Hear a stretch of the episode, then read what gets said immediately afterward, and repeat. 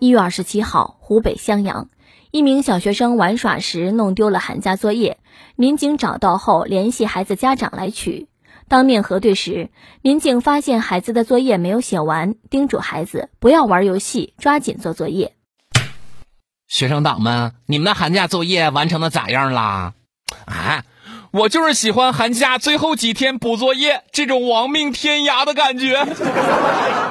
今天咱们说的这个小朋友，寒假作业丢了，结果警察叔叔给找着了。拿回作业的那一刻，孩子的内心是不是这样式儿的？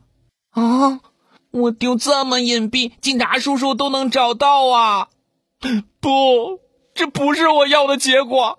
不，我不要。叔叔，你怎么就不懂我的心事呢？你们看看，这是人干的事情吗？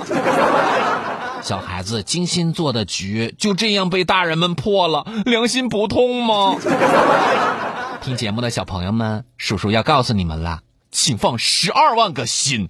你们的作业落在火场，有消防员叔叔帮你取；作业被狗吃了，有兽医叔叔帮你取；作业被强盗抢走了，有警察叔叔帮你找回来。